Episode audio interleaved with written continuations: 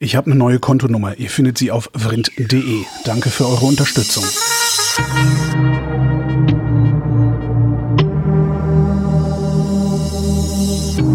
Wer redet, ist nicht tot. Willkommen zum Geschichtsunterricht mit Matthias von Hellfeld. Hallo Matthias. Sei gegrüßt. Thema diesmal das Notaufnahmelager Marienfelde im Süden Berlins. Übrigens. So ist es. Ja, und ich habe sogar eine Familiengeschichte. Meine Mutter ist durch dieses Lager gegangen, ja. als sie äh, aus der DDR geflüchtet ist. Ja, damals. ja. ja.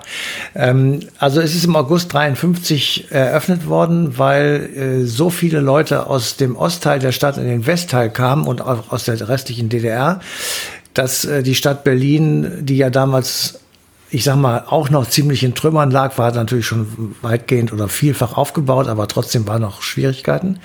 Gesagt haben, wir brauchen so ein Aufnahmelager für die Leute, die hierher kommen, damit wir die dort vernünftig versorgen können. Und das hat äh, tatsächlich, ähm, das war wirklich notwendig. Und wenn du dir das heute anschaust, das kann man ja als Museum sozusagen und als Gedenkstätte und als Erinnerungsstätte ähm, begutachten. Na, teilweise, ne? Also teilweise ist ja. das auch immer noch als äh, Notaufnahmelager. Ich wollte gerade sagen, ne? und der andere Teil ist, ist sozusagen weitergegangen, die Geschichte, weil jetzt ja immer noch Flüchtlinge kommen natürlich und die werden jetzt eben in einem Teil des Geländes äh, heute versorgt. Und insofern ähm, war die Notwendigkeit eines solchen Aufnahmelagers damals genauso dringend wie heute.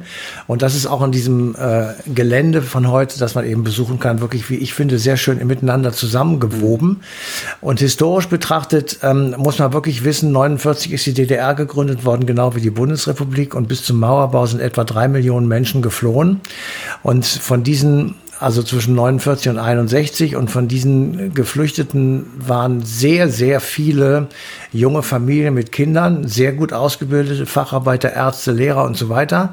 Und das hat ähm, der DDR natürlich schweren Schaden zugefügt. Und es war auch Teil sozusagen dieses kalten Krieges zwischen Ost und West, dass eben sozusagen die Abstimmung mit den Füßen, ähm, ja, äh, für den Westen ein gefundenes Fressen dargestellt haben, zu sagen, seht her, das kapitalistische westliche oder amerikanische System ist eben doch deutlich besser als mhm. das sowjetische sozialistische System.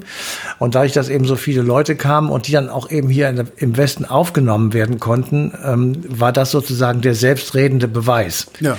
Und wenn wir uns zurückerinnern, 1953, als Marienfelde gebor äh, geboren, hätte ich mal gesagt, gebaut wurde, ähm, da waren ja schon drei oder vier Jahre Flucht äh, sozusagen vergangen. Mhm. Und da waren eben auch viele andere Millionen Menschen aus Osteuropa gekommen. Das heißt, die, die Gesamtlage nach dem Ende des Zweiten Weltkriegs bestand ja darin, dass die Sowjetunion ähm, im Grunde genommen sich nach Westen verschoben hat. Das geht zurück auf den Hitler-Stalin-Pakt von 1939, als Polen entlang einer Linie zwischen Hitler und Stalin sozusagen aufgeteilt wurde. Aha. Und Stalin hat dann den ihm 1939 zugeschlagenen Teil nicht wieder zurückgegeben, hat gesagt, das ist mir jetzt egal, die, die Polen, die da leben, die sollen halt nach Westen gehen, also in den deutsch besetzten Teil, damals deutsch besetzten Teil. Und damit das dann nicht zu, zu sehr sich knubbelt, wird, mal, ja. ja, da schieben wir die, die Westgrenze Polens einfach auch 200 Kilometer nach Westen. Das ist dann die berühmte Oder-Neiße-Linie. Mhm. Und äh, da würden wir dann die Deutschen, die da drin sind, vertreiben. Und da kommen dann die Polen, die die Russen vertrieben haben, rein. Also eine völlig aberwitzige ähm, und sehr, sehr inhumane, menschenverachtende Idee, die da geboren wurde. Und die jedenfalls hat eine relativ große ähm, Flüchtlingswelle natürlich ausgelöst. Es kam ja noch dazu, dass auch in Ungarn oder Tschechoslowakei und Rumänien überall Deutsche waren, die ja. dann vertrieben wurden.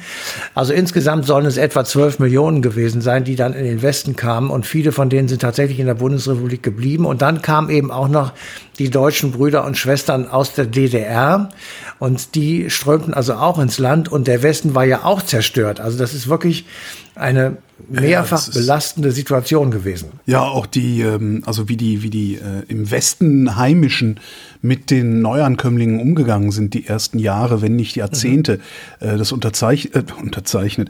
Das unterscheidet sich wirklich nur wenig davon, wie äh, heute der rechte Rand mit äh, Geflüchteten umgeht. Ja, es war. Also das ist, meine Mutter erzählt da Geschichten, das ist wirklich haarsträubend, wie die auch, auch wirklich vom Staat selbst, also von Behörden auf Behörden, äh, also von offiziellen Stellen behandelt worden ist, äh, wirklich dieser Gefühl, warum gehen Sie eigentlich nicht dahin zurück, wo Sie herkommen?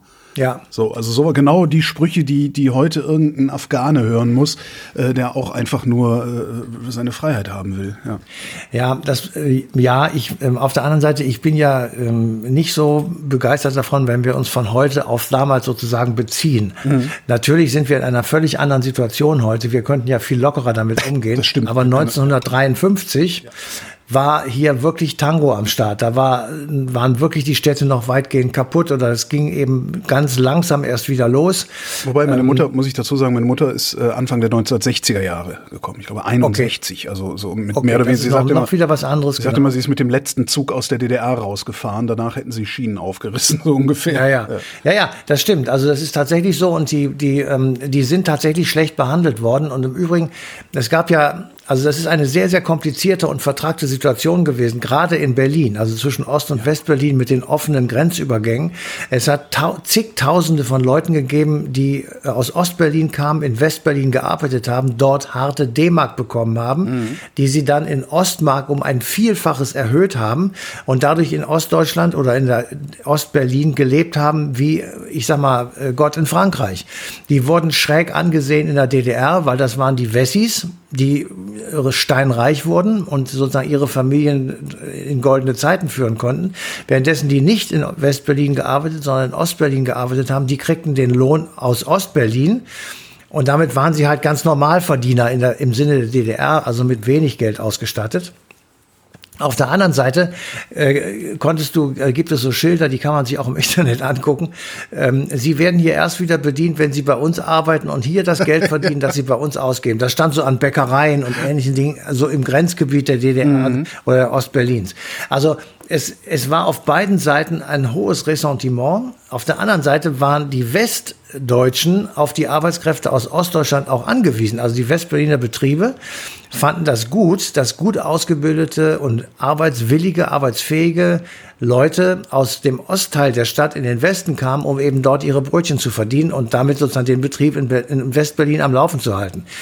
Und das galt natürlich auch für äh, den Westen, also für die Bundesrepublik, die gesagt haben, das ist ja super, da kommen jetzt toll ausgebildete, hochmotivierte, ähm, auf jeden Fall antikommunistische Menschen zu uns die uns sozusagen hochpäppeln. Das hat aber nichts damit zu tun, dass die auch Wohnungen suchten, dass die ihre Kinder in die Schule bringen wollten, dass die Krankenhäuser brauchten, etc., etc.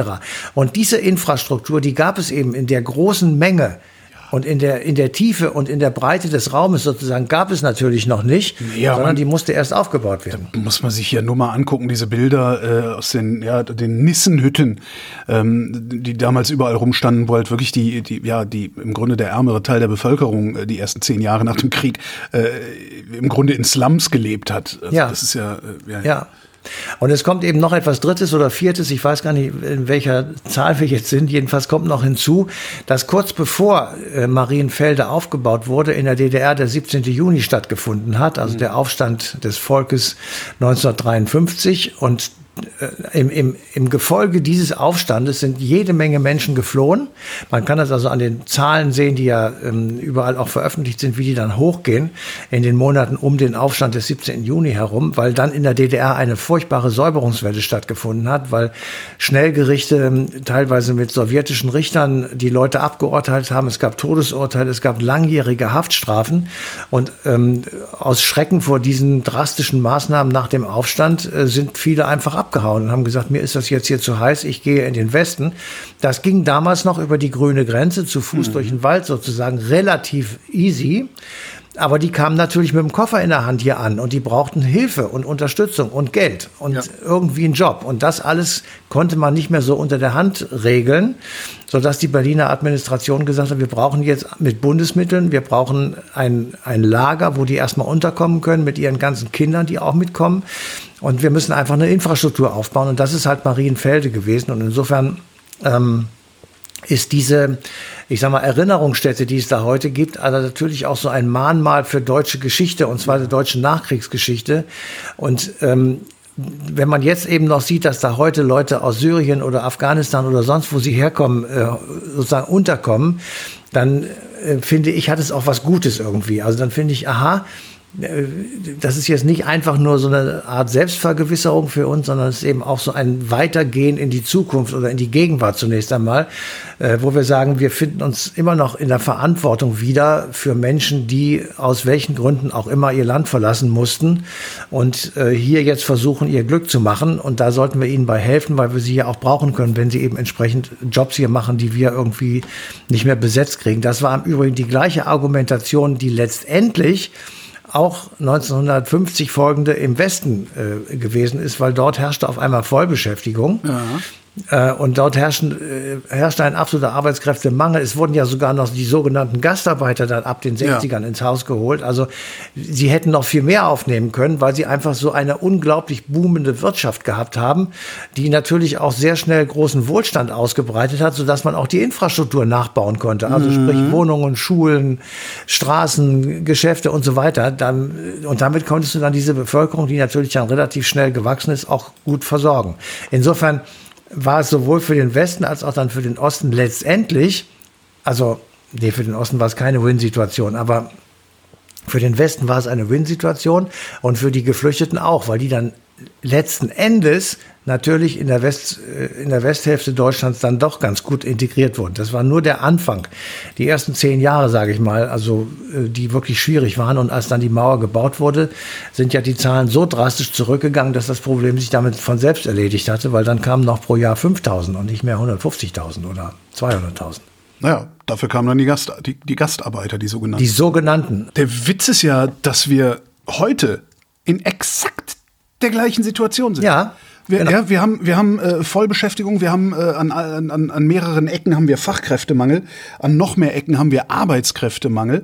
Äh, wir haben eine vergleichsweise hohe Zuwanderung, die ist aber immer noch nicht ausreichend, um hier für Stabilität zu sorgen. Der gerade gerade im, im, im äh, Juni 2023 äh, Veronika Grimm, eine der Wirtschaftsweisen der sogenannten, gesagt, mhm. Deutschland braucht 1,5 Millionen äh, Einwanderer jedes Jahr, um hier alleine um Stabilität äh, zu, zu bekommen. Ja. Wir sehen dieselben Ab Abwehrkämpfe, äh, ich sag mal, in ja. den unteren Schichten. Ähm, wir, wir sehen dieselben Sprüche, dieselben Argumente, es ist, ist exakt dasselbe. Ja, aber und jetzt frage ich mich, unteren Schichten. Naja, doch, aber, aber im Wesentlichen. Ich meine, wer einwandert, wandert in der Regel erstmal in die unteren Schichten ein. Und Ach da so, gibt es sowieso nicht genug Wohnraum. Also konkurrieren dann noch mehr Leute um noch weniger Wohnraum. Also hast du da natürlich die größten Abwehrkämpfe und, und auch die größten, ich sag mal, wo, wo dann die, die, die rechten Rattenfänger am leichtesten irgendwie ihre Flöte spielen können. Ne? Ähm, naja. Und, und was ich nicht verstehe ist, wie, was du gerade beschreibst, ja, die kommen, mhm. also da kommen die Leute rein, wir, wir, wir, die, die kommen in Arbeit, äh, dadurch hast du einen Aufschwung, dadurch kannst du Infrastruktur schaffen, dass wir nicht heute auch die gleichen Lehren daraus ziehen wie damals. Ja, lasst alle die, alle, die kommen, die dürfen sofort arbeiten. Hier hast du ein Besen, ja, das ist, hier, ne, Scha ja, ja. eine Schaufel. sofort arbeiten gehen. So, und dann, das dauert nicht lange, dann versorgen die, so wie du es beschrieben hast, sich letztlich selbst. Natürlich und diese Transferleistung, die kriegen wir in unserem gesellschaftlichen Kopf, die kriegen wir politisch nicht hin. Genau. Es, Zumal es sogar, es, ne? ja, es wäre sogar, es wäre noch viel sinnvoller, die arbeiten zu lassen, weil die zahlen dann in die Sozialsysteme ein. Ja, die zahlen eben. auch Steuern. Ja. Insofern wäre das alles viel klüger. Ähm, anstatt sie zu alimentieren, könnte man von ihnen Steuern einkassieren, sozusagen. ja? Irre, ja. Ähm, und ja, das stimmt. Und die, ähm, die Frage, das ist einfach eine, das ist ein rassistisches Grundphänomen. Aber mhm. damals, lass uns das nochmal einmal auseinanderhalten. Damals mhm. war es noch etwas ganz anderes. Da kamen Leute gleicher Religion und gleicher Zunge. Das ist etwas ganz anderes, ja. als wenn heute Leute kommen, die eben eine andere Religion haben, meinetwegen Islam oder so, das ist jetzt mal egal welche, und die auch noch anders aussehen und unsere Sprache nicht sprechen. Ja. So, dass sie das, dass sie die Transferleistung damals nicht in dem Maße hinbekommen haben, wie sie es hätten hinbekommen sollen, finde ich wirklich erschütternd. Ähm, und das ist fast noch erschütternder als heute, weil die konnten sich mit denen ja unterhalten. Ja. Ähm, das, das war ja überhaupt kein Problem eigentlich. Und trotzdem haben sie sie abgelehnt. Ja. Sie kannten das Schicksal. Sie waren alle durch den gleichen Dreck gegangen wie die, die hierher kamen. Die hatten alle den Zweiten Weltkrieg erlebt. Sie hatten alle die Nazizeit erlebt. Ja. Sie wussten genau, warum die Leute, ich sag mal, aus Tschechien oder der CSSR dann ähm, rausgeflogen sind nach den ja. Benesch-Dekreten. Sie wussten ganz genau, warum die Tschechen auf die Deutschen stinkig waren, Münchner Abkommen und so weiter, wo, wo also die Zerschlagung der Resttschechei Tschechei, das war ja so ein Damoklesschwert, was mhm. lange Zeit über der Politik hing. Das ging bis im Grunde genommen bis zu den Ostverträgen äh, unter Willy Brandt 1970. So, und selbst heute gibt es noch Ressentiments. Also das, das kann man, da kann man irgendwie, das kann man nachvollziehen. Aber heute äh, muss man das Problem erkennen, ja. sozusagen, dass viele Leute hierher kommen, die auch große Schwierigkeiten haben, sich mit uns zu äh, arrangieren oder zu integrieren. Das ändert nichts daran, dass wir eine derartig katastrophale Einwanderungspolitik betreiben, ja. die eigentlich gar keine Politik ist. Nee. Die ist ein rassistischer Abwehrkampf. Ja, ja? und äh, wir nehmen die auf, weil wir sie nicht ertrinken lassen wollen im Mittelmeer. Dann sagen wir so karitativ irgendwie, ja, das kann man als Christenmensch nicht zulassen. Äh, äh, äh, ja, das, äh, bitteschön, das ist auch das Mindeste, was man nicht zulassen kann. Aber alles andere ist eine reine Katastrophe. Und Absolut, ja, ja. Wir, ich habe neulich äh, und, Zahlen gelesen, dass Leute auch weggeschickt werden, die hier schon integriert integriert sind, ja. Deutsch sprechen und einen Arbeitsplatz haben. Die müssen Jahren, trotzdem zurück. Deren Kinder hier eingeschult worden sind. Das ist, also, ja, ja, vollkommen irre. Ja? Und vor allen Dingen, was ich auch, ich, das, klar, das ist ein Problem, ne, was du sagst. Also die, die äh, haben eine andere Religion, die haben vielleicht auch ja. andere kulturelle Praktiken, ähm, die haben. Sie benehmen sich teilweise auch scheiße. Ja, aber klar. Ist so, also. Was sollen sie denn anders machen? Ist ja, ne, andere Länder. Naja, also man also, kann sich gegenüber Frauen auch anders verhalten. Das wollte ich damit sagen. Also ja, es gibt halt wirklich Nein, also das muss man deutlich benennen. Es gibt wirklich Verhaltensweisen, die sind hier inakzeptabel und wer die nicht ablegt, kann hier nicht bleiben. Das ja, muss Digga, ich wirklich lauf doch mal als Frau an einer Baustelle vorbei, wo nur deutsche Arbeiter ja. sind. Das ist doch genau dasselbe miese Verhalten. Also das du siehst das halt überall. Das ist aber nicht das Problem, das es zu bearbeiten. Das Problem ist, was du sagtest, die Verständigung. Ja? So, und selbst da tun wir ja nichts dafür, dass du, weil man könnte ja auch so sagen, du willst hier bleiben, du willst hier arbeiten, okay, hier hast du sechs Monate Deutsch-Crashkurs, danach bist du auf Niveau XY oder du musst gehen. Suchst dir aus. Und dann hast du zumindest schon mal irgendwie so einen Ansatzpunkt, wo du sagst, okay, jetzt versteht er die Sprache, jetzt können wir ihm auch erklären, warum vielleicht ein bestimmtes Verhalten hier nicht angemessen ist, was vielleicht bei dir zu Hause mal angemessen war. Aber das kriegst ja keinem erklärt, wenn du die Sprache, wenn er deine Sprache nicht spricht und du seine sowieso nicht. Ja. ja. Ja, ich sag nur, es gibt viele Unterschiede. Das, das, also es geht ja, ich will jetzt nicht mit dir im Detail darüber ja. reden, wie wir uns mit denen ins Benehmen setzen. Ich wollte nur darauf hinweisen, es gibt eben große Unterschiede und die Transferleistung damals ja also in den 50er, 60er Jahren, war viel, viel geringer, ja, wäre ja. viel geringer gewesen als heute. Und trotzdem hat es eben in vielen, vielen Teilen und vielen, vielen Fällen nicht richtig funktioniert. Ja. Aus Neid, aus Missgunst, aus Angst, aus eigener Not, was, es gibt bestimmt viele Gründe. Aber äh, wenn man sich das einfach so vorstellt und sagt, oh Mann, Leute, was hättet ihr, ne? Das ist halt wirklich erschütternd.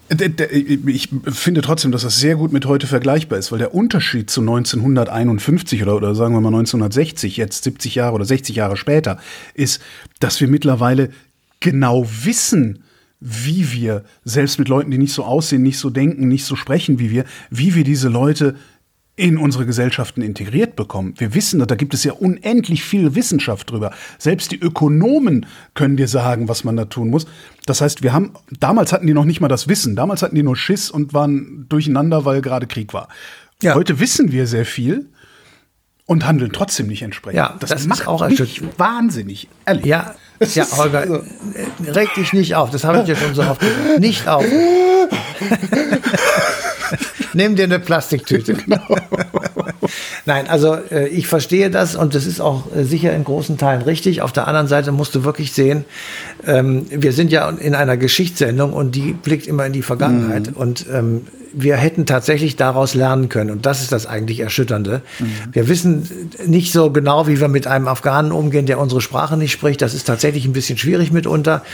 Ähm, und ich habe mal eine lange Zeit probiert, denen Deutsch beizubringen. Das ist auch nicht so einfach, wenn sie ihre eigene Sprache nur rudimentär beherrschen, also keine Sprachstrukturen von Kind auf gelernt haben, dann ist das Erlernen einer Fremdsprache wirklich fast unmöglich. Mhm. Ähm, einem Franzosen Deutsch beizubringen ist viel einfacher, weil der hat so eine lateinische Grundstruktur durch die französische Sprache. Aber äh, wenn jemand seine eigene Muttersprache nur teilweise beherrscht äh, oder nicht, nicht gut, da gibt es ja auch genügend in Deutschland, die das nicht ja. gut beherrschen.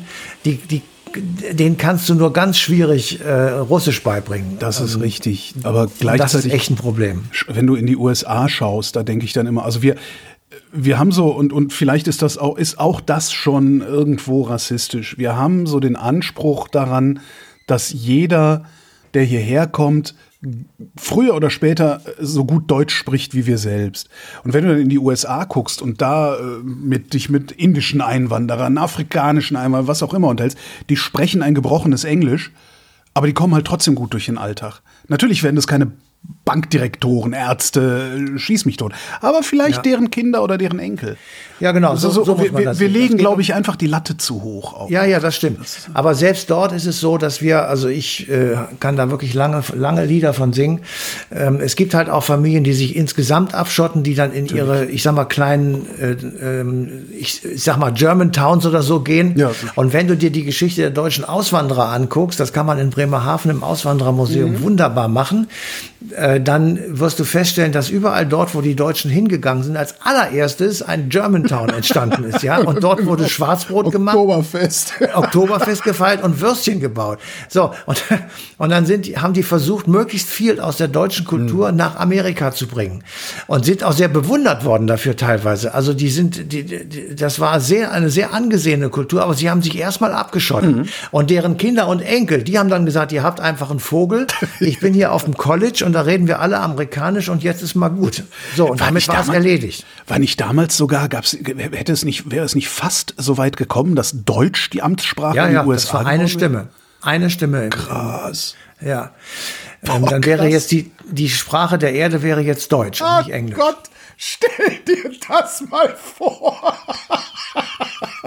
Super. Ach, Herr, Entschuldigung. Naja, ist ja egal. Jedenfalls, ja. die Deutschen äh, haben eine, äh, sie sind sozusagen auf beiden Teilen dieses, dieses Migrationsprozesses beteiligt gewesen. Einmal als aufnehmendes Land, mhm. aber eben auch als abgebendes Land. Wenn du dir alleine mal überlegst, dieses Jahr sind wir alle beschäftigt mit der 48er Revolution, als mhm. die zu Ende war 1849 und ich sag mal niedergeknüppelt worden ist von äh, preußischen und württembergischen Soldaten. Da mussten Leute fliehen. Und da sind sie nach Amerika geflohen und da waren sie die 48ers, also diejenigen, die durch die Revolution, das waren alle, das waren Linkssozialisten. Das mhm. waren Leute, die radikalste demokratische Ideen hatten, die in Amerika keine Sau haben wollte. Niemand. Ja. ja. Ähm, und einer, der mit der Waffe in der Hand, das musst du dir wirklich mal vor, das war ein Revolver tragender Revolutionär, Karl Schurz.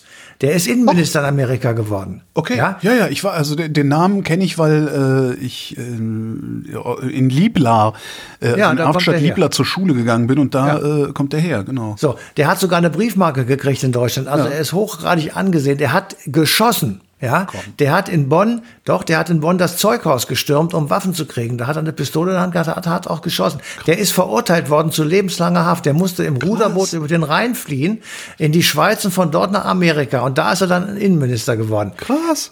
Ja, also das heißt, wir sind selber äh, jetzt mal abgesehen davon, dass viele Juden aus Deutschland geflohen sind während der Nazizeit, also ja. deutsche Juden, äh, die dann irgendwo Aufnahme gefunden haben, teilweise wirklich auch in Amerika. Ähm, das heißt, wir waren, äh, wir sind auf einer Seite hilfsbedürftig gewesen, mhm. also als Fliehende, und auf der anderen Seite Helfende als Aufnehmende und wir kriegen es auf beiden Seiten irgendwie nicht richtig gebacken. Und das ist tatsächlich eine große Schwierigkeit, weil wenn wir in die Geschichte gucken, und das tun wir ja in dieser Sendung immer, dann müssen wir einfach mal akzeptieren. Und das muss jeder Idiot, der ähm, ich sag mal, sich irgendwie damit äh, schwanger trägt, die AfD zu wählen oder sonst irgendwas, einfach mal hinsetzen, ein Geschichtsbuch aufschlagen und nachgucken, wo kommen die Deutschen eigentlich her. Und wo und dann sind wird sie er hin? feststellen, dann wird er feststellen, dass dieses Deutschland ein Melting Pot aus Leuten ist, die hier reingekommen sind. Mhm. Ja, wir sind nicht alles Germanen. Das ist alles dummes Zeug. Das ist wirklich einfach Quatsch. Ja, wir sind viel eher die Zebrowskis, ja. die, die polnischen Bergleute oder äh, die, die holländischen Handelsleute, die ihre Felle verkauft haben hier oder ihr Parfum aus Frankreich und so weiter.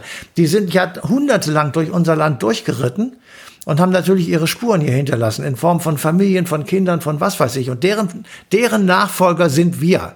Das ist nichts mehr rein Deutsches oder sowas. Da ist der in Spanien. Ja, aber Matthias, Moment, aber Moment. ich bin länger hier. Moment, in Spanien sieht die Sache ganz anders aus. Da sind nicht so viele Leute durchgereist, die waren viel länger unter sich. Ach, weil okay. die liegen am Rand des Kontinents. Da kannst du natürlich, musst du durchfahren, wenn du an den Hafen willst oder so, mhm. oder nach Gibraltar. Aber wenn du durch Europa willst, dann musst du durch Deutschland fahren. Von Polen nach Frankreich geht nur durch Deutschland oder von Dänemark nach Italien.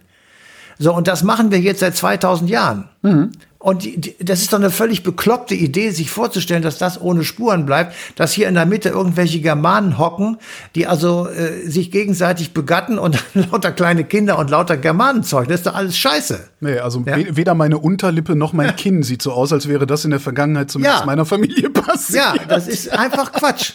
So, aber trotzdem tun wir so, als wenn hier keiner rein dürfte. Das ist einfach Müll. Ja, ja, es, ist eine, es ist ein Gedankenmüll, der eine Katastrophe ist und der uns in die Scheiße führt. Ja, ja, ja, ja.